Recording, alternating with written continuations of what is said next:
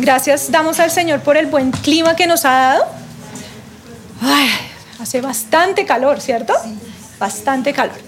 Pero damos también gracias al Señor por el buen tiempo que nos permite estar juntas, la oportunidad que tenemos en nuestra nación de tener la libertad como mujeres de reunirnos en la iglesia sin que nadie nos esté estorbando ese precioso tesoro que tenemos de reunirnos, ¿verdad? Para escuchar su palabra, pero también para tener comunión las unas con las otras. Es precioso ese tiempo y aprender juntas, ¿verdad? Bueno, entonces, nuestro tema. De vuelta al hogar. ¿Será que será necesario en esta época volver a nuestro hogar? ¿Sí? ¿Será que nos hemos desviado de pronto un poquito del propósito de Dios para para, el hogar, para nosotras como mujeres. Vamos a iniciar en oración, ¿verdad? No hemos orado.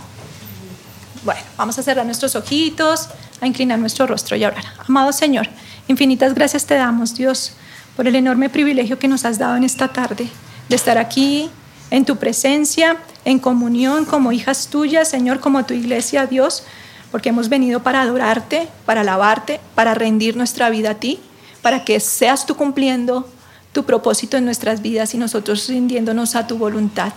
Que lo que tú quieras que nosotros hagamos, Señor, sea el deseo, el anhelo por el cual vivimos, por el cual suspiramos, Dios.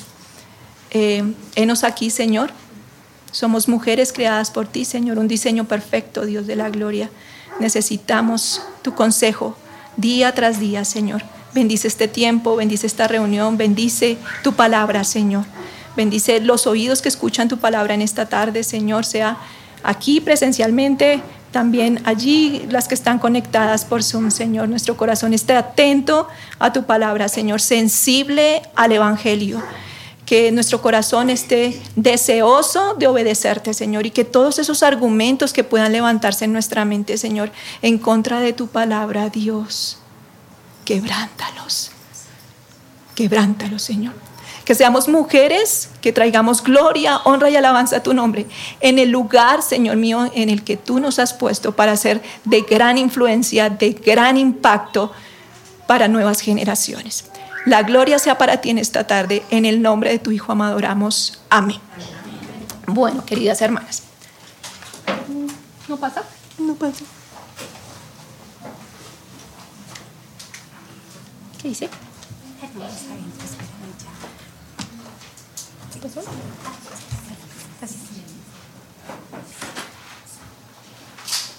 Listo. Bueno. De vuelta al hogar, cuidadosas de su casa o de nuestra casa. Bueno, antes de iniciar nuestro estudio como tal, vamos a estudiar algunos versículos, o, a estudiar, no, vamos a nombrar unos versículos eh, porque vamos a tener un estudio específicamente basado en Tito, que es uno de los pasajes más políticamente incorrectos en este tiempo. Eh, y contradictorios también. Pero también no solo son controversiales en el mundo, sino que también se han infiltrado en nuestra iglesia. Y no solo en nuestra iglesia, en nuestros hogares. Por tal razón veremos algunas porciones bíblicas que preparan nuestro corazón para la palabra que iremos a recibir el día de hoy, en esta tarde. Entonces, vamos a leer Salmo 100, versículo 5.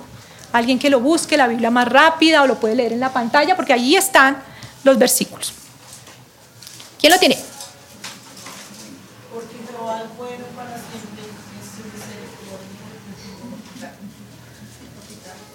Porque Jehová es bueno y su verdad muy bien. Este versículo nos dice, porque Jehová es qué? Es bueno, ¿cierto? Y su verdad es por todas las generaciones. ¿Qué quiere decir que el Señor es bueno? ¿Qué quiere decir que el Señor sea bueno? Una vez le dijeron al, Señor, Señor bueno, y Jesús le dijo, bueno, ¿me dices bueno a mí? Solo hay una persona que es buena y esa buena, esa persona buena es Dios, ¿cierto? ¿Qué quiere decir bueno? Participen, participen, tranquilas. Y el amor de Dios es inagotable para siempre. El amor de Dios es inagotable. Bien. Otra persona, a ver. Que no tiene nada de maldad. Que no tiene nada de maldad.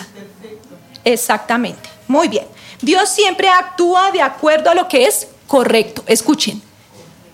Jehová es bueno. O sea que Él actúa siempre haciendo lo que es correcto. Sus intenciones y sus motivaciones siempre son buenas. No hay nada desagradable, malo u oscuro en Él. ¿Lo tenemos claro? ¿Tenemos claro que Dios es qué? Bueno, muy bien. Otro versículo. Vamos a ver el versículo de Deuteronomio 32, perdón, 32, 4.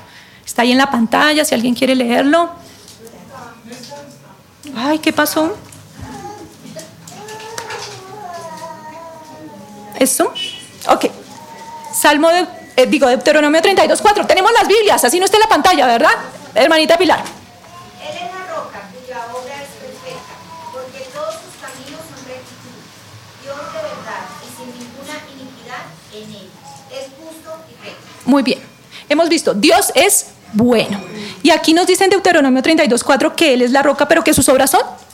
Sus obras son perfectas. Perfectas.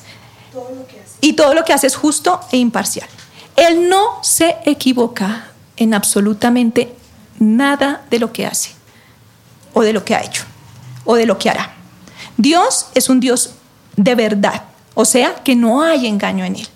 Él es veraz, es, es decir, que Él es digno de confianza. Siempre dice la verdad y siempre hace lo que promete que hará. Entonces, Dios es bueno y sus obras son perfectas. Muy bien, lo tenemos claro. ¿Cierto? Dios bueno, sus obras son perfectas, Él es veraz, o sea, Él nunca miente. Puedo confiar que lo que Él ha hecho y ha dicho es bueno. Y no solo bueno, sino bueno en gran manera, ¿cierto? Lo hemos escuchado.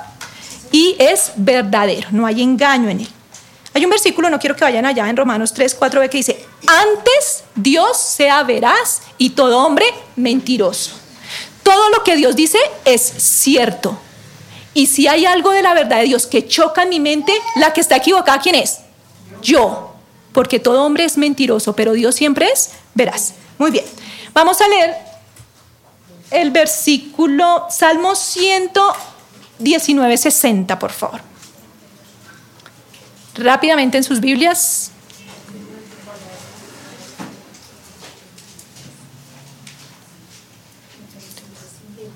Rápidamente en sus Biblias, hermana Consuelo. Me apresuré sin demora a obedecer tus mandatos. Me apresuré sin demora a obedecer tus mandatos. Ok, ese Salmo 119, 60, 100. ¿O es otra versión? Ok. Listo, está bien. Como dice el pastor, es una versión pirata, pero no interesa, hermana, la aceptamos. ¿Listo? Dice así. En la, en la, en la Reina Valera dice, la suma de tu palabra es verdad y eterno es todo juicio de tu justicia. O sea que desde Génesis hasta Apocalipsis la palabra de Dios es qué? Verdad. Verdad. ¿Listo? Muy bien. Salmo 119, 40. Lo tienen en la pantalla. Si quieren pueden leerlo. ¿Alguien? Una joven. Una joven, adulta. Una joven. Bueno, listo. Hermana Rimar, usted también está joven. Y andaré en libertad, porque tus mandamientos. Salmo 119, 46. Y andaré en libertad. ¿Por qué? Porque busqué tus mandamientos. La palabra de Dios es veraz, es verdadera, ¿cierto? Em, la obra del Señor es perfecta, Él es veraz, todo lo que dice es bueno en gran manera y nos dice que solo tendremos libertad en la medida que nosotros buscamos obedecer lo que Dios ha establecido en su palabra. Y puedo confiar que lo que Dios ha establecido en su palabra es bueno porque Dios es bueno. ¿Tenemos eso claro? Porque vamos a entrar a un tema que puede ser chicharrón para nosotras. Un tema chicharronudo para cada una de nosotros y para nuestros corazones. Ahora, vamos a ver qué nos advierte la Biblia antes de iniciar en nuestro tema. La Biblia nos dice, mirad que nadie os engañe por medio de filosofías y huecas sutilezas según las tradiciones de los hombres, conforme a los rudimentos del mundo y no según Cristo. Estemos muy atentas. ¿Por qué? Porque se levantan una serie de filosofías. Señora. Perdón, hermanita, espera. Es que esta hermanita tiene un error y aquí me encontré la hermanita final. Dice, es Salmo 119, 160. Sí, Ah, ok. Sí. Ah, era mía, era la pirata. La- el Hermana, perdóneme, hermana. Consuelo, perdóname. Tenías toda la razón. La equivocada era yo. gracias. Muy bien, gracias, Tony. Listo. El Señor nos, nos llama a que tengamos muchísimo cuidado, que nadie nos engañe, que a nadie nos atrape, que nadie nos cautive con esa serie de filosofías huecas, sutilezas que se levantan en este mundo, ¿cierto? Y que quieren, que quieren atrapar nuestra mente y nuestro corazón.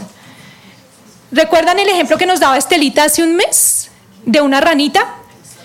Eso es una analogía, es una fábula, la- realmente no es cierto, pero aplica muchísimo. Las ranitas, ¿qué hacen? Se supone que las meten en una ollita y la, y la, y la agüita está tibia, ¿verdad? Y a medida que le van subiendo, ¿qué? El fuego, ¿cierto? Ella no va sintiendo que va subiendo el, calor, calor, hasta que herve y se cocina. Nuestras mentes están siendo bombardeadas por una serie de filosofías y huecas sutilezas que si no estamos alerta, ¿sí? Van a contaminar nuestra mente y nuestro corazón. Voy a decirles una, una información que encontré que me pareció muy interesante. Aproximadamente unos ocho años en el seminario, seminario Teológico Bautista del Sur en Estados Unidos, estableció un programa de estudios superiores que trataban de una especialidad en humanidades. ¿Saben cómo se llamaba esa carrera? Se llamaba trabajo doméstico. Este anuncio causó gran alboroto. Una mujer escribió un artículo en el periódico de Estados Unidos. ¿Quiere Dios que las mujeres se queden en casa?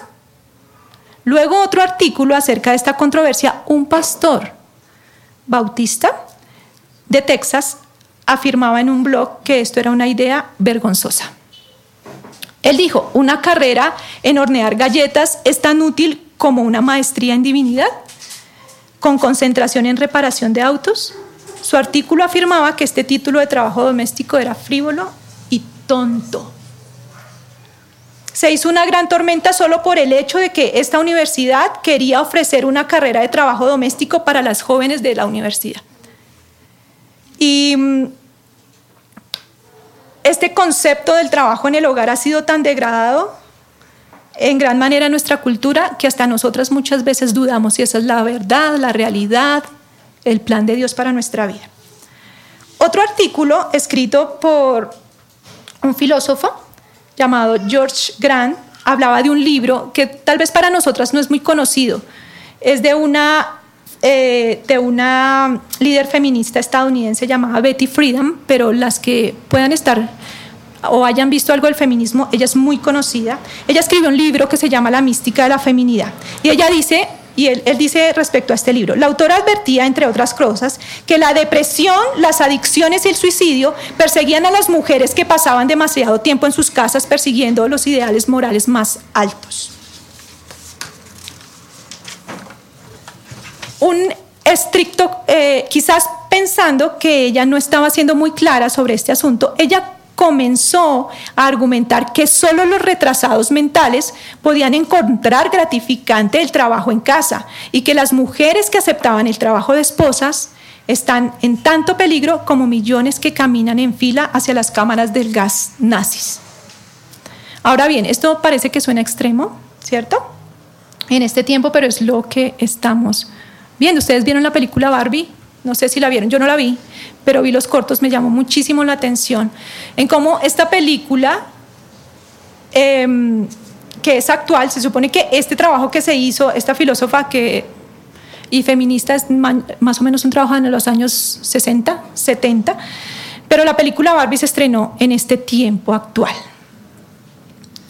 Y a grandes rasgos, lo que vendía ella es Barbie es todo, Ken es solo Ken.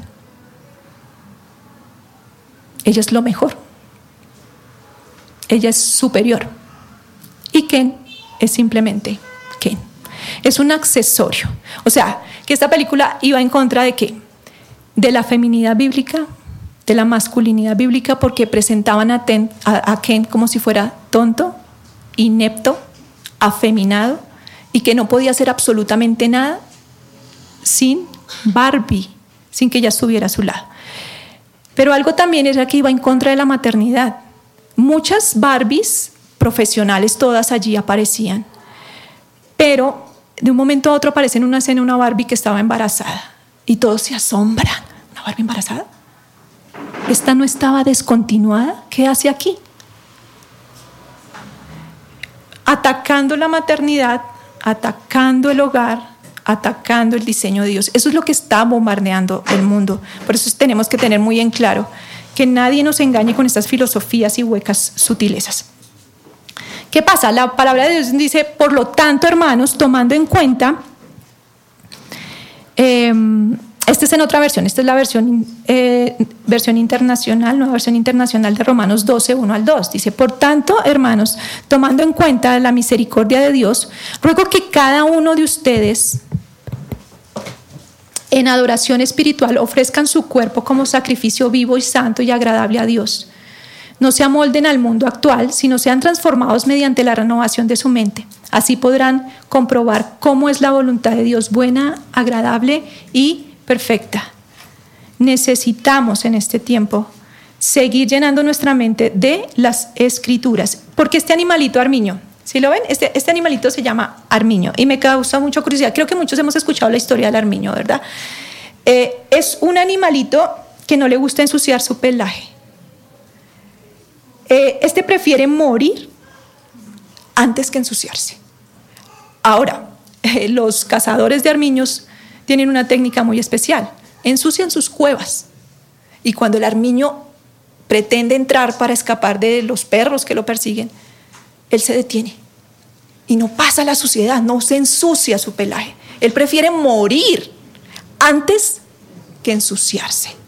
Ahora, ¿qué pasa con nosotras? Preferimos morir a nosotras mismas y buscar y hacer la voluntad de Dios para nuestras vidas antes de dejarnos atrapar y, seducir por la suciedad de este mundo? Em, quiero traerles una ilustración también de una mujer, dice, eh, que estuve leyendo y me pareció muy interesante. Dice, yo estudié la carrera de economía doméstica en la universidad, esto es en Estados Unidos, ¿cómo me gustaría que aquí en el instituto hubiese una carrera de economía doméstica? Cuando estaba en la secundaria, mi madre cuidaba niños fuera de nuestra casa y ella cuidaba a estos niños desde temprano en la mañana hasta las 5 y 30 de la tarde. Les daba desayuno y comida. Lo único que los padres hacían era darles su cena y llevarlos a la cama. Y vi cómo mi madre prácticamente estaba criando a estos niños. Entonces me di cuenta que no quería que una guardería criara a mis hijos. Por eso yo escogí la carrera de economía doméstica. Yo estaba muy emocionada de mi primer año, pero cuando estuve a punto de graduarme, comencé a preguntarme, por qué había escogido esta carrera. Llegó el momento de elegir un empleo y no sabía en qué tipo de empleo podía obtener con este título de economía doméstica. La sociedad está tan acostumbrada a las carreras, la gente piensa que eres loca si no persigues una carrera. Algunas veces me siento avergonzada tratando de explicar a la gente que no quiero una carrera excepto la de ser una buena esposa y madre. Yo creo que más mujeres deberían escuchar que el trabajo doméstico no es algo desagradable y no estamos en contra de estudiar una carrera. No, si podemos prepararnos, hagámoslo. Pero busquemos la voluntad de Dios para nuestras vidas. Busquemos la voluntad de Dios para nuestras vidas. Aquí hay otra mujer mayor, dice, yo fui educada para creer que el trabajo en el hogar era el llamado más noble.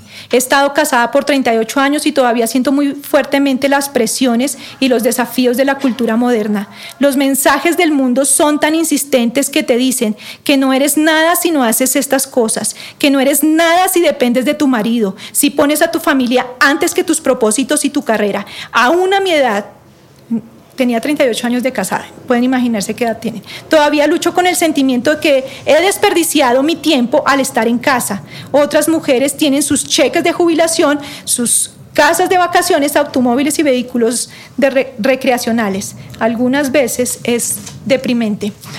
Pero he pensado mucho y he decidido que eh, en cada edad el enemigo tiene una nueva forma de presentar las cosas viejas. Yo tomé la decisión temprano y no cambio de parecer. Tampoco Dios ha cambiado. Estoy en camino a la meta y permaneceré allí. Aún nosotros como creyentes hemos comprado la mentira de la cultura y consideramos el valor y el significado de las mujeres que cuidan sus hogares como algo insignificante. Muchos de las sociedades hemos mordido el anzuelo y nos hemos alineado a las filosofías de este mundo. Pero la pregunta es, no es, no es que podemos estudiar, podemos tener una carrera, podemos trabajar, pero ¿por qué hacemos lo que hacemos? El problema no es el trabajo, el problema no es la carrera. El problema es qué hacemos, por qué hacemos lo que hacemos, por qué creemos lo que creemos, por qué pensamos en lo que pensamos. Nos hemos ido a la deriva con la cultura y estamos pensando, no estamos pensando con sobriedad y buen juicio sobre lo que dice las escrituras. Y yo no estoy tratando de aplicar absolutos aquí a la vida. Yo sé que hay etapas especiales en cada una de nosotras. Muchas están solteras, muchas están viudas, muchas están, eh,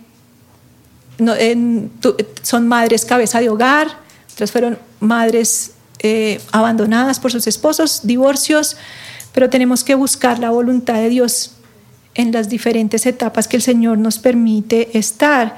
Eh, muchas veces no nos hemos detenido a pensar cómo se ve eso en cada una de nuestras etapas el cuidado del hogar en cada una de nuestras etapas. O debemos sencillamente pensar o asumir que tengo que hacer lo que el mundo dice que yo tengo que hacer, en lugar de asumir que yo tengo que hacer lo que Dios me ha mandado a hacer. ¿Por qué? Porque Él es bueno, porque sus obras son perfectas, porque la suma de su palabra es verdad, porque todo lo que ha hecho es perfecto, ¿verdad? Y solo hay libertad cuando hacemos su voluntad.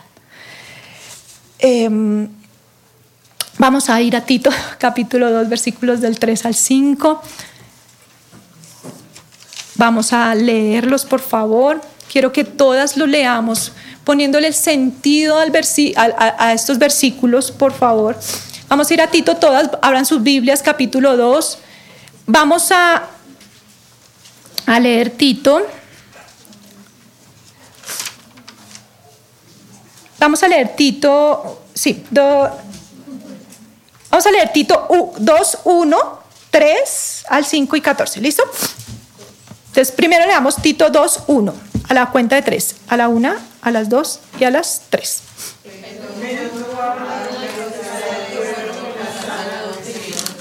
Muy bien, pero tú habla lo que está de acuerdo con la sana doctrina. Pablo le está diciendo a, a Tito. Muy bien, del 3 al 5. Las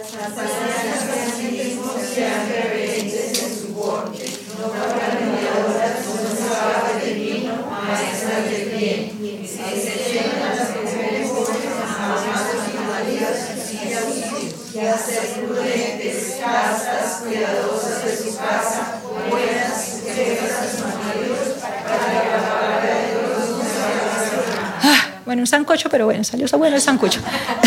Muy bien, las ancianas asimismo sean reverentes en su porte, no calumniadoras, no esclavas del vino, maestras del bien, que enseñan a las mujeres jóvenes a amar a sus maridos y a sus hijos, a ser prudentes, castas, cuidadosas de su casa, buenas, sujetas a sus maridos, para que la palabra de Dios no sea blasfemada. Hay un propósito en medio de eso. Y voy, vamos a ir al versículo 14 de Tito 2. A la cuenta de tres, ¿listo? Yo es que yo no les conté y porque no les conté, pues cada una empezó por su lado, ¿verdad? Listo. A la una, a las dos y a las tres. Quien se dio a sí mismo por nosotros para redimirnos de toda iniquidad y purificar para sí un pueblo propio, celoso de buenas obras. El 3.8 dice, 3.8, ¿están ahí? Palabra fiel es esta. Y en estas cosas quiero que insistas con firmeza, para que los que creen en Dios procuren ocuparse en buenas obras. Estas cosas son buenas y útiles a los hombres. ¿Sí estaban bien? Es que nos dijiste el 8 y pensábamos que era en el capítulo 2. Ay, perdón. Esta, esta profe está hoy chiflis. Bueno, 3.8. ¿Listo? Perdón, otra vez. Listo. Uno, dos, tres. Que- pensé que ustedes me leen la mente. ¿No, tienen ese- esa habilidad? No tienen esa habilidad. Bueno, 3.8. Uno, dos, tres. Palabra fiel es esta. Y en estas cosas quiero que insistas con firmeza para que los que creen en Dios estas cosas son buenas y útiles. Estas palabras son preciosas. Atesorémoslas en nuestro corazón. Memoricémoslas. Pero vivámoslas. Bien, entonces, ¿qué estaba pasando en Creta? ¿Qué estaba pasando en Creta rápidamente? Había una preocupación de parte de Pablo por la influencia de falsos maestros, pero también había una, una preocupación por él por una búsqueda de una vida centrada en Cristo, en la iglesia, ordenar la vida, tanto de los eh, obispos, ¿cierto? De los jóvenes, de las jóvenes, de los ancianos, de las ancianas. Y leemos rápidamente en el versículo 1.12, no vayan allá, yo voy de Tito, capítulo 1, versículo 12. Uno de ellos, su propio profeta, dijo, los cretenses siempre mentirosos, malas bestias, glotones, ociosos. ¿Qué reputación? ¿Se imaginan? Diga, le diga, no, mire, es que este es tal y tal y tal y tal. No, qué vergüenza, ¿cierto? Entonces los cretenses, ¿qué eran? Eran famosos por qué? Por ser mentirosos crónicos, pero además por ser indignos de confianza. Eran ruidosos, eran como fieras salvajes, llenos de pasiones desordenadas y borrachos. Terribles, ¿verdad? Eran holgazanes, eran perezosos, ventajosos, no tenían escrúpulos para los negocios, eran tramposos, eran llenos de avaricia. ¿Conocen a alguien así? No digan nada, cállense. Sin pensamiento alguno hacia la espiritualidad, lo moral o lo justo. Por lo cual los hombres mayores eran inmaduros y egoístas, no actuaban según su edad, y las mujeres mayores eran chismosas, ¿cierto? Eran dadas al alcohol. Los jóvenes solo se interesaban en sí mismos y las jóvenes abandonaban sus familias. Era una cultura entregada a la sensualidad, presumían de su libertad sexual hasta el punto de que tenían a mujeres de dudosa reputación como si esto fuera algo legal. Muchas de estas jóvenes no tenían madres creyentes y modestas que fueran ejemplo para ellas. Ellas no sabían cuál era la verdad de Dios. Al conocer al Señor y formar sus hogares y al estar en las iglesias, estas jóvenes debían ser y aprender las responsabilidades y prioridades de un hogar. El hogar cristiano era completamente nuevo para ellas. Así que las ancianas, las mujeres mayores deberían enseñarles y entrenarlas. Ese es tu trabajo y ese es mi trabajo, ese es tu privilegio y ese es mi privilegio. Nosotros tenemos el privilegio de ser ancianas y de construir, ¿cierto? De nutrir las vidas, pero las jovencitas tienen también el enorme privilegio de poder recibir entrenamiento en medio de un mundo caótico, en medio de un mundo que no tiene esperanza en Cristo.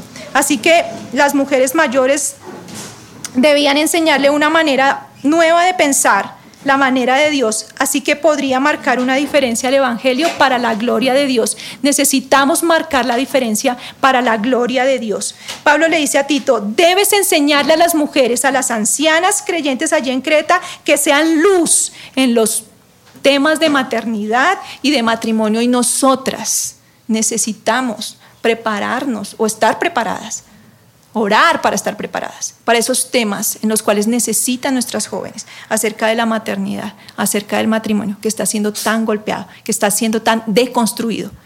Esas son palabras ahora muy de moda, de construcción. ¿Sí? Y es como destruir las bases de las, de las cosas que el Señor ha, ha hecho. ¿Y quiénes eran las ancianas? Miren, las ancianas, según el contexto de Pablo, eran mujeres casadas que tenían una suficiente edad como para haber criado sus hijos. Ellas eran aproximadamente de unos 40, 60 años de edad. Eran mujeres que ya habían conocido los desafíos y las dificultades de la vida y por eso ellas se habían ganado ese derecho, pero no solo por la edad, sino por las características que reunían. ¿Recuerdan en Tito? ¿qué características tenían las mujeres? Primero eran qué? Reverentes en su porte. Tenían un carácter consagrado y voy rápidamente por este punto. Eh, vidas consagradas a Dios, las representaban al Señor sirviéndole. Eran mujeres que entendían que la vida no es simplemente la moda o el estatus o la ropa. No calumniadoras. Para ustedes, ¿qué es no calumniar? Señora, no hablar mal de otro. En otras palabras, no ser diablas. No seamos diablas. Porque aquí el término en griego es diabolos y habla acerca de, perdón, del diablo.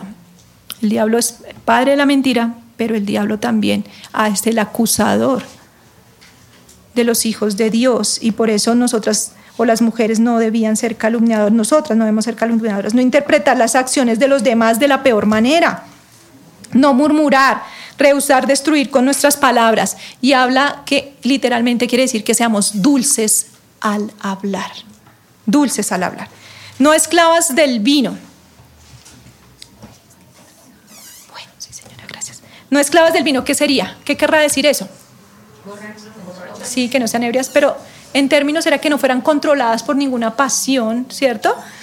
No fueran controladas por sus excesos y tampoco, perdón, no bajaran la guardia. Es importante eso, que no bajemos la guardia, que estemos atentas a nuestro caminar y que no andemos descuidadamente. Gracias. Eso es lo que habla será el carácter de las mujeres ancianas y ese debe ser el carácter tuyo y mi carácter. Y otra cosa añadida al currículum de estas mujeres era que fueran maestras del qué? Del bien. ¿Qué es una maestra del bien? Están muy calladas. Yo las veo muy calladas y como aterradas. Ustedes me están mirando como que, ¿qué le pasó? que enseñan la sana doctrina. Allá atrás están muy calladitas. A ver, despierta. ¿Quién me prende la luz allá porque se me van a dormir las de atrás? ¿Será que la estoy arrullando?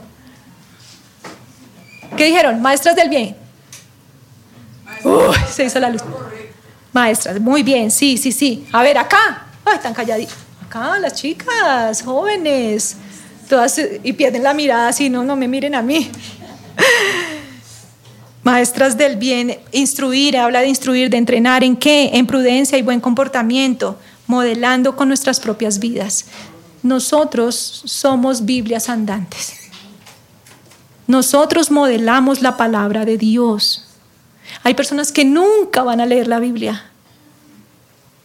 Y nosotras podemos ser ese vehículo, ese instrumento de parte de Dios para acercarlos, para que sí quieran leer la Biblia y no para que rechacen el mensaje. Instruye en la palabra, en lo que es prioritario para Dios y que debía ser una prioridad también para nosotras como mujeres. Ahora, ¿cuál era el deber de las ancianas? Y esto voy a pasar también muy rápidamente. Era enseñar a las mujeres jóvenes a amar a sus esposos y a sus hijos. Ese es el deber de nosotras como mujeres ancianas, tengamos esposo o no tengamos esposo. Si cumplimos los requisitos, las características mencionadas anteriormente, necesitamos ser esas ancianas que promueven, que llevan la palabra del Señor, que enseñan a amar a sus esposos y a sus hijos. Las ancianas deben enseñarle a las jóvenes casadas de qué se trata la vida en el hogar. La vida en el hogar no se trata del amor propio, sino de un amor sacrificial, es dar la vida por otros. Esposo, hijos. El matrimonio no es una meta en sí misma. No es una meta en sí misma. El matrimonio no es para hacernos felices. No. Sí, la pasamos bueno muchas veces, pero también sufrimos mucho. Pero el matrimonio es un instrumento en las manos de Dios para mostrar la gloria de su precioso nombre y para moldearnos.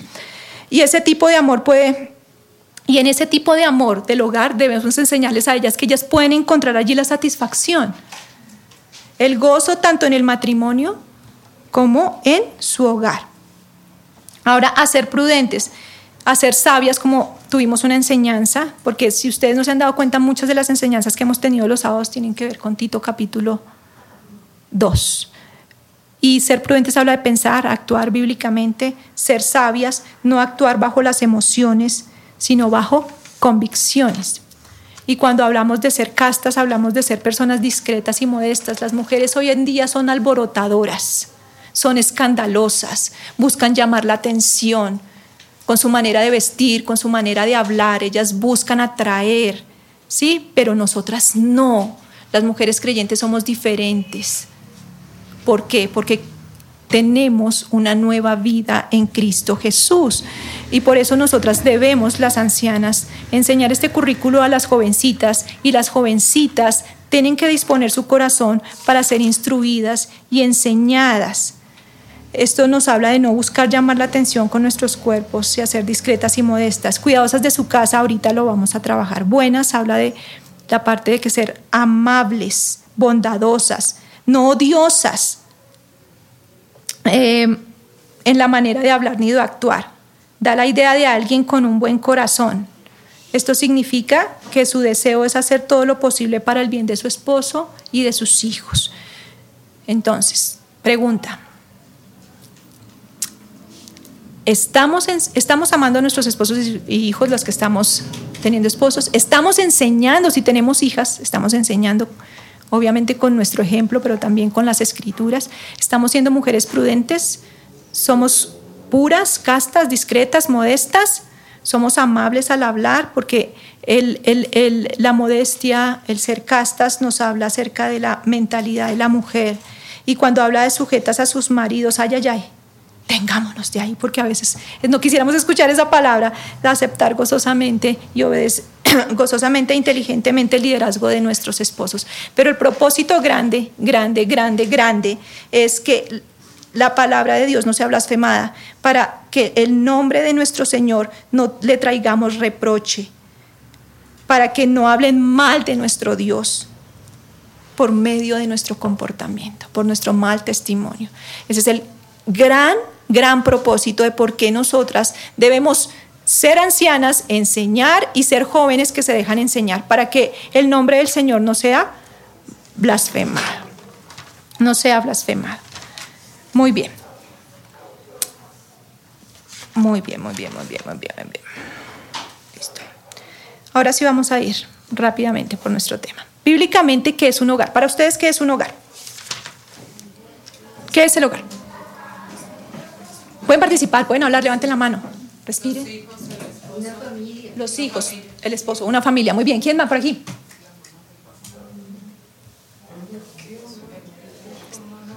¿Las dormí? ¿Sí? Ay, perdón.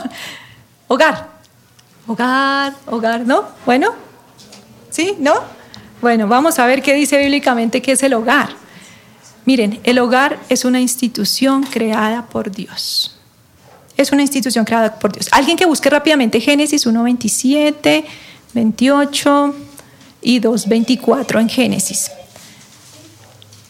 Otra hermana que vaya buscando el punto número 2, ¿sí? El de Efesios 5, 31 y 32. Otra hermana que se centre en el punto número 3. ¿Listo? Pero ¿quién tiene el 1? Listo. Génesis 1, 27 y 28. Creo que hasta no lo sabemos de memoria, ¿cierto? Bien, ¿quién dijo sí? Así que Dios creó a los seres humanos a su propia imagen, a imagen de Dios los creó, hombre y mujer los creó. Bien. Sí, Señor.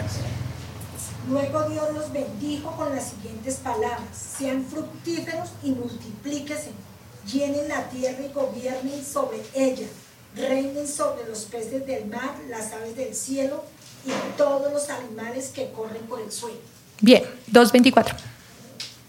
Hermana Anita. ¿No? Ay, pensé que había levantado la mano. Se estaba rascando la cabeza. Por tanto, dejará el hombre a su padre y a su madre y se unirá a su mujer y serán una sola carne. Muy bien. Dios creó el hogar. Dios lo diseñó. Por tanto, dejará al hombre a su padre y a su madre y se unirá a su mujer. Nos habla de una relación permanente, fuerte, sólida, ¿cierto? Y también nos habla acerca de tener hijos, de procrear. Ese es el plan de Dios. Eso fue lo que Dios diseñó. ¿Se acuerdan que vimos que eso era bueno porque Dios es bueno? ¿cierto? Vimos también que sus planes eran o sus obras eran perfectas, ¿verdad? Hizo hombre y mujer, ¿cierto? Para casarse, para tener hijos, para formar un hogar es el diseño de Dios y debemos abrazar ese diseño. Vimos que Él creó un hombre, una mujer para que se casaran, ¿cierto? Y para que tuvieran hijos, eso fue lo que leímos. Cuando Dios creó la humanidad, diseñó la familia. Su plan original era para que mamá y papá estuvieran unidos y luego vendrían los hijos. ¿Están aquí conmigo? Sí. ¿Eso es claro? Sí. Muy bien. O sea, que el hogar, ¿quién lo diseñó? Dios. Dios. O sea que Dios se equivocó. No, sea el hombre mentiroso y Dios, verás, ¿verdad? Pero el pecado distorsionó ese ideal de Dios. Y hoy en día ya no, no se siguen esos mismos patrones, ni siquiera la norma. Es importante tener en mente que para Dios la crianza de los hijos siempre era una tarea para dos, papá y mamá. Pero yo quiero ser muy sensible también sobre este aspecto. Como consecuencia del pecado, vimos también que hay hogares monoparentales, solo mamá con su hijito, ya sea porque el, papá falleció o porque fue abandonada. Y por eso no es extraño que se sienta tan fuerte, que se sienta tan duro, que se sienta tan, tan a veces aterrador y difícil criar sola, porque ese no era el plan original de Dios. Ese no era el plan original de Dios. Pero aún en medio de eso Dios nos alcanzó, ¿cierto? Y Dios nos restauró. Y ahora Él es el esposo, ¿cierto? El que guarda, el que cuida, el que preserva. Pero debemos tener en claro que ese no era el plan original de Dios. Y por eso nosotras debemos tener un concepto acerca del hogar no basado en mi experiencia, sino en lo que dice las escrituras. Porque yo puedo estar, haber sufrido mucho en el hogar y haber tenido una experiencia no buena. Pero eso no quiere decir que el hogar, el matrimonio sea malo. El matrimonio es bueno porque Dios lo creó. El que distorsionó el hogar es mi pecado, no Dios. Porque dijimos que Dios es bueno, que sus obras son perfectas, ¿cierto? Y que la suma de la palabra de Dios es verdad y que traemos, hay libertad en nuestra vida cuando obedecemos las escrituras. ¿Cierto o no cierto? Entonces el hogar es bueno, el matrimonio es bueno porque Dios lo creó, lo diseñó y lo hizo. Mi experiencia no determina mi teología. Lo que determina mi teología acerca del matrimonio y del hogar es la Biblia. Es la Biblia. ¿Por qué digo esto? Porque muchas veces nosotros tenemos un mal concepto del matrimonio, aun siendo creyentes, por la manera como nos ha ido en el matrimonio. Y a veces hacemos comentarios donde muestra que no tenemos un concepto apropiado acerca del matrimonio y que están escuchando las personas de afuera que no conocen de Dios que están escuchando las jovencitas de nuestra iglesia, que están escuchando nuestros hijos en nuestra iglesia. ¿Será que ellos se querrán casar? ¿Será que querrán tener hijos? Entonces tenemos que tener muchísimo cuidado. ¿Por qué? Porque entonces estamos mostrando una mala teología acerca del matrimonio y del hogar. Bien, el hogar cuenta una historia trascendente. Eso está en Efesios 5, 31 y 32. ¿Quién lo quiere leer, por favor?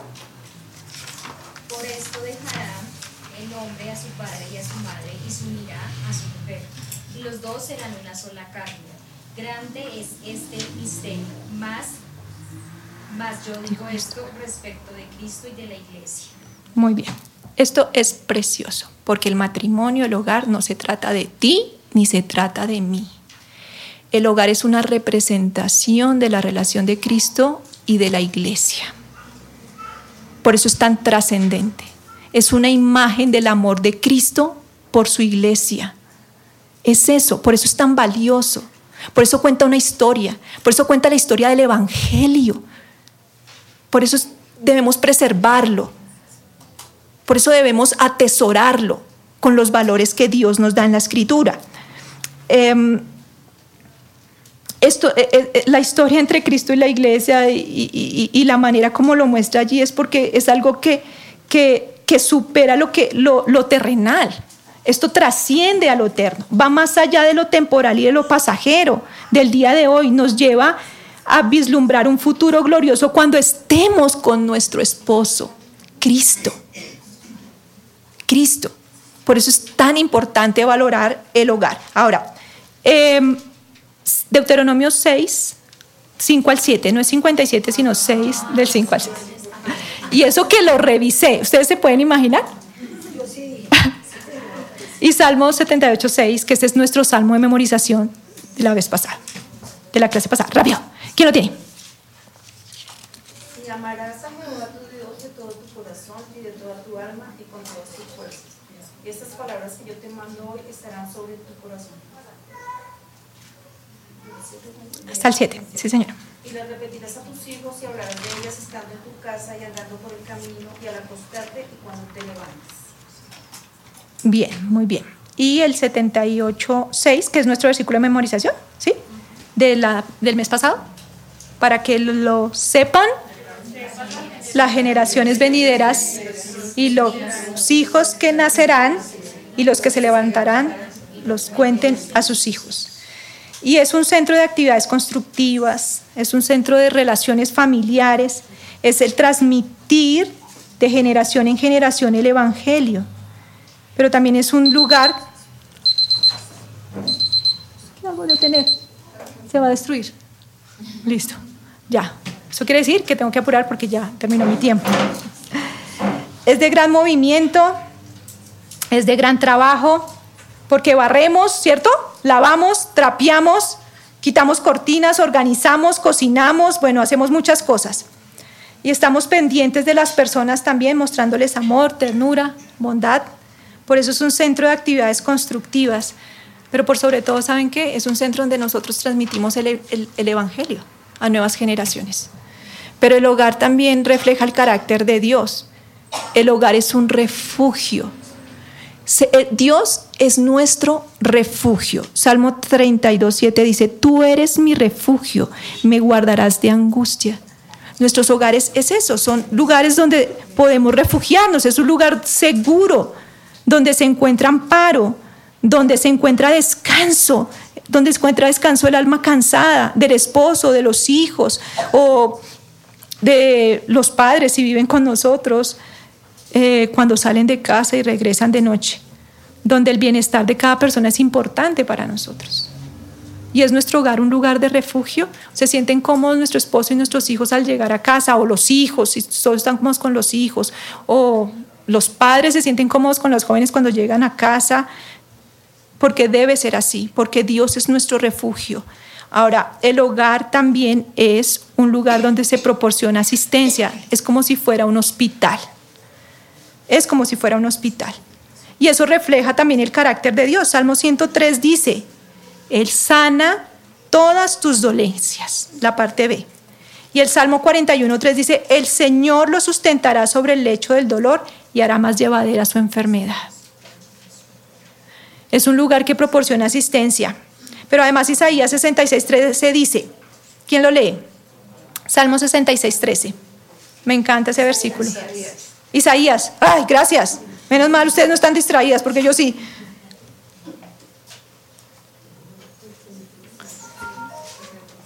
¿66.13? Como aquel a quien su madre, así os consolaré, yo a vosotros, y en Jerusalén tomaréis consuelo. ¿Qué hacen las madres? Consuelan, ¿cierto? Así como, como el Señor consuela, así deberíamos hacerlo. O sea, el Señor dice, hace una representación o una figura de que así como consuelan las mamás, Él nos consuela y nos consuela tanto física como emocionalmente. En el hogar encontramos eso, consuelo físico y emocional. Ustedes no han encontrado las jóvenes cuando están enfermas que las mamás se les sientan al lado de la cama y las consienten y les hacen un caldito, que el caldito de papa, que el juguito de no sé qué por si está mal del estómago. No, eso hace la mamá. Proveen alivio, proporcionan un ambiente adecuado, eso hace la mamá cuando la, la, hija o los hijos están enfermos. Pero cuando han venido los hijos a llorar al pie de las mamás, porque se cayeron, porque alguien le hirió sus sentimientos, porque perdieron un examen, porque sus sueños se hicieron pedazos, porque perdieron el trabajo. ¿Y qué encontraron? Consuelo en mamá. Porque ella atiende al que es rechazado, fortalece al que es desanimado, brinda alivio al alma dolida. Ese es el hogar. Eso es lo que nosotros debemos estar construyendo. Y el hogar es un lugar de hospitalidad. Proverbios 31, 20 dice, alarga su mano al pobre y extiende sus manos al menesteroso. Nos está hablando de la mujer qué? De la mujer virtuosa, aquella a la que nosotros tenemos que apuntar, nuestro máximo ejemplo. Obviamente nuestro máximo ejemplo es el Señor Jesucristo, pero nos dejó esta mujer con estas características. Y nosotros debemos tener el enorme privilegio de armar nuestras casas para abrir las puertas para que muchas personas puedan venir y descansar en nuestros hogares. Venid a mí todos los que estáis trabajados y cargados, y yo os haré descansar. Llevad mi yugo sobre vosotros y aprended de mí que soy manso y humilde de corazón y hallaréis descanso para vuestras almas, porque mi yugo es fácil y ligera mi carga. Pero además el Señor dice en el Salmo 23, 5, ¿ustedes se acuerdan que dice el Salmo 23, 5?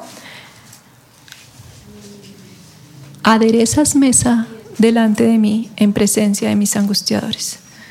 Él mismo, Él mismo es quien nos llama, quien brinda hospitalidad, quien brinda refrigerio, refugio a nuestras vidas. Cuidadosas de su casa viene del griego oirkorgos, no sé cómo se pronuncia, pero es que quería chicanear un poquito con el griego. Oikos significa trabajo, en casa significa también gente y lugar, pero ergon hace referencia al trabajo. ¿sí? Entonces, ¿esto qué quiere decir? Entonces, que las mujeres son cuidadosas de su casa, trabajadoras del hogar y describe a una buena ama de casa. Eso somos. Eso debemos apuntarle. ¿Qué implica? ¿Qué implica ser una ama de casa? ¿O qué implica ser cuidadosa del hogar? ¿Qué implica? Es una prioridad. Es una prioridad. Eso implica que es una prioridad. ¿Qué dice Proverbios 31, 27? Considerar los caminos de su casa Ese es nuestro versículo de memorización. Vamos a decir a la una, a las dos y a las tres. Considera los caminos de su casa y no come pan balde. Uy, ¿qué será? ¿Que se lleva el pan en el balde? No lo lleva en el balde, ¿no? ¿Será? ¿Será eso lo que quiere decir que no lo lleva en el balde? Bueno, nuestra prioridad es crear una atmósfera de amor y que se sientan todos allí los que habitan tranquilos, confortados y animados.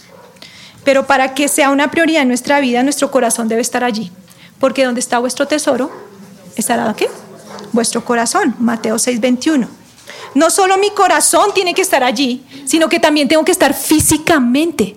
Yo debo hacer y estar allí, en el lugar, en el lugar. Y habla de un estilo de vida que, y, que, y qué es lo que tenemos que hacer. Debemos priorizar y organizar y armar el estilo de vida y tomar las decisiones que sean necesarias para estar más tiempo en nuestro hogar. Em, cuando hablamos de una prioridad, hablamos de algo que consideramos que es importante. Ahora, es un privilegio. Proverbios 14.1 no lo sabemos, ¿cierto?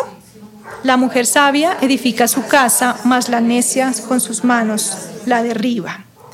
No existe tarea ni responsabilidad y privilegio mayor que el que nos ha otorgado el Señor de edificar un hogar. Y cuando hablamos de un privilegio es una entrega y una encomienda de parte de Dios a nosotros que nos considera fiables, dignas de confianza para criar y enseñar, instruir y cuidar esposo e hijos. Es una honra y un, beneficio que nos ha otorgado el Señor a cada una de nosotras. Ahora, decidimos o no llevar a cabo ese privilegio. Tiene, eh, se relaciona con la gente. El hogar no solamente eh, el, el, lugar en sí, porque vamos a verlo, pero se relaciona especialmente con la gente. En Génesis 2.18 el Señor dijo, no es bueno que el hombre esté solo, le haré ayuda idónea para él. Y es un enorme privilegio ser ayudas idóneas, es decir, aquella que es adecuada para su esposo. Pero ¿saben qué es lo precioso? Que el ser ayuda, ayuda que es, es ser en griego, es un atributo de Dios. Somos hechas a la imagen de Dios. Nosotros reflejamos que Dios es ayudador. Y cuando nosotros estamos cumpliendo nuestra labor, ¿qué estamos haciendo? Estamos dándole gloria a Dios. Porque estamos qué? haciendo la voluntad de Dios, para lo cual nosotros fuimos creadas. El, en Salmo 79, 9 dice, ayúdanos, oh Dios, de nuestra salvación, porque la gloria, por la gloria de tu nombre. Él es nuestro ayudador, Él es nuestro pronto auxilio en las tribulaciones. Es aquel que está a nuestro lado, es el consolador como el, el Espíritu Santo. Eh, listo. Em, tiene que ver con el lugar. O sea, tiene que ver con la gente, obviamente con el esposo, tiene que ver con los hijos. Tiene que ver con los hijos porque dice, se levanta, antes de, dice, se levanta aún de noche y da comida a su familia y raciona a sus criados. Y dice, se levantan sus hijos y la llaman bienaventurada y su marido también la alaba. Ella invirtió en la vida de sus hijos, ella dejó una huella indeleble en ellos y por eso ellos la alaban. Cuidar el hogar también tiene que ver con el lugar, no podemos descuidarnos del lugar, que dice Proverbios 17, 31, 17. Ella es fuerte y llena de energía y es muy trabajadora. Ella es muy trabajadora, ella se ciñe de fuerza sus lomos, ella invierte tiempo y esfuerzo para crear un ambiente cálido, llamativo y bonito. Debemos dedicar tiempo para mejorar nuestro hogar. Y entonces debemos pensar qué podríamos hacer esta semana para hacer embellecer nuestro hogar. ¿Qué podríamos hacer para embellecerlo? Para ponerlo más lindo. Listo, debe ser una pasión. El hogar también implica que debe ser una pasión, no una prisión, una pasión. Proverbios 31, 13b, ¿qué dice? ¿Qué dice? 31, 13b. Señora. Con voluntad. ¿Qué quiere decir con voluntad? De buena gana, con entusiasmo, con energía. Ella cuida su hogar, se queda allí, se ocupa. No quiere decir que sea una prisión y no quiere decir que es el único lugar donde ella está, pero quiere decir que esa es su prioridad. Su prioridad es su hogar porque su hogar da gloria a Dios y para ella es glorioso porque es un llamado de Dios y es una encomienda de gran valor y ella lo ve de esa manera. Por eso es su pasión, es su pasión y derrocha su energía en ese lugar.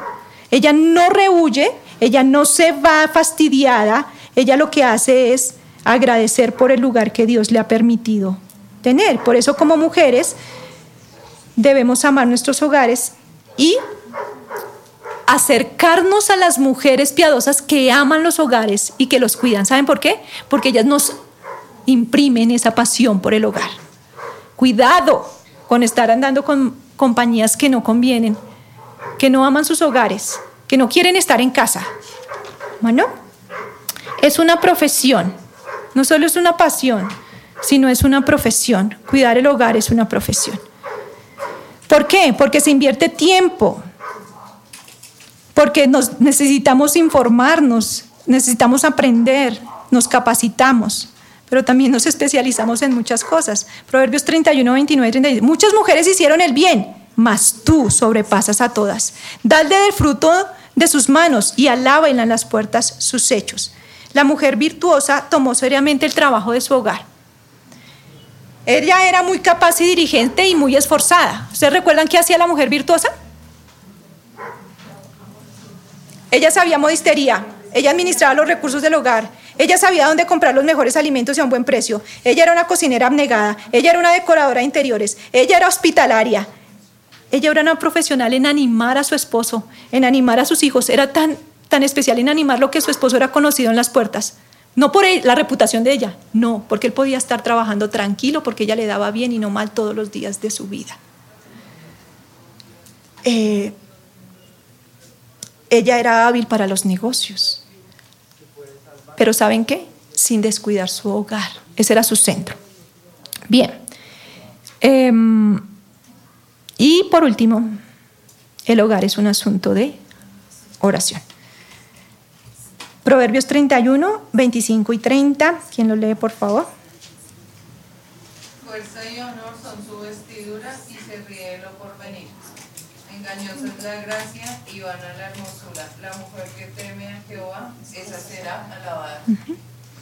Ella está vestida de fortaleza y de dignidad y se ríe sin, tem- sin temor al futuro. Mira la vida con gozo.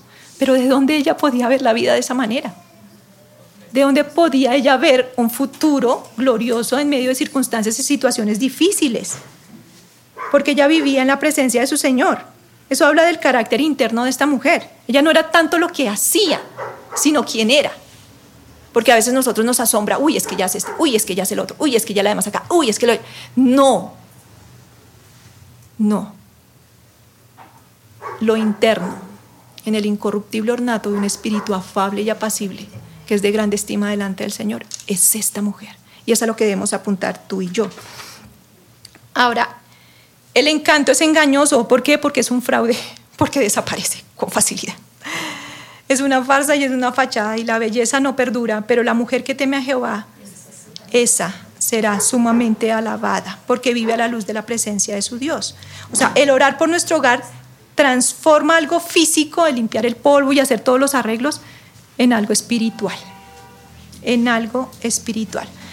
Debemos atender nuestro hogar y saber que nuestro hogar, que el trabajo en nuestro hogar es algo espiritual. Ánimo para cada una de nosotras. Es precioso tener el enorme privilegio de poder ser cuidadosas de nuestra casa.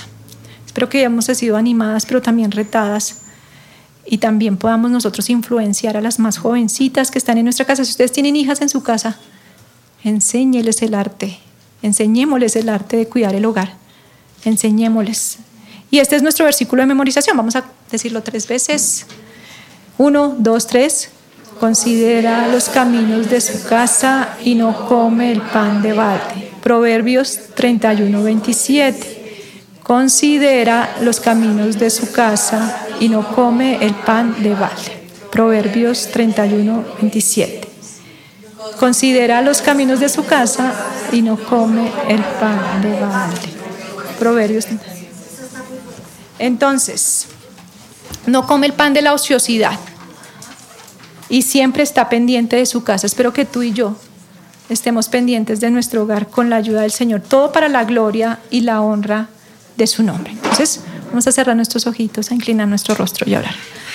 Amado Señor, te damos muchísimas gracias por el enorme privilegio que nos has permitido de escuchar tu palabra, Señor. Gracias por pastorear nuestro corazón. Gracias por instruirnos, Señor. Gracias por no dejar a nuestra imaginación lo que nosotros debemos ser, la manera como tú nos has diseñado para cumplir tus propósitos. Gracias por dejarlos en tu palabra, Señor. Gracias porque de esa manera, Señor Dios de la gloria, nosotros podemos tener claridad acerca, Señor, de, de la manera como tú nos has hecho y cómo deseas tú que participemos de las buenas obras. Es una buena obra estar en nuestros hogares, es una buena obra trabajar en nuestros hogares, es sana doctrina esto que nos has enseñado hoy, ser cuidadosas de nuestra casa. Ayúdanos, Señor. Ayúdanos porque te necesitamos. Sola no podemos, Señor. Solas no podemos. Arraiga esta palabra en nuestro corazón. Haz que nuestras jóvenes amen y atesoren sus hogares, Señor. Ayuda a nosotras como madres a animarlas, a alentarlas con nuestro ejemplo, Señor. No somos perfectas, Dios, pero aún en medio de nuestras imperfecciones y debilidades podemos ser sinceras, transparentes en nuestra manera de vivir, tal manera que podamos modelar el carácter de Cristo, poder pedir perdón si no hemos modelado, si no hemos cuidado de nuestro hogar como debiésemos hacerlo, pedirle perdón a nuestros hijos, a nuestro esposo y saber que tú, Señor mío, nos abrirás una nueva manera, Señor, para poderlo hacer, para tu gloria y para tu honra. En el nombre de Cristo Jesús oramos. Amén.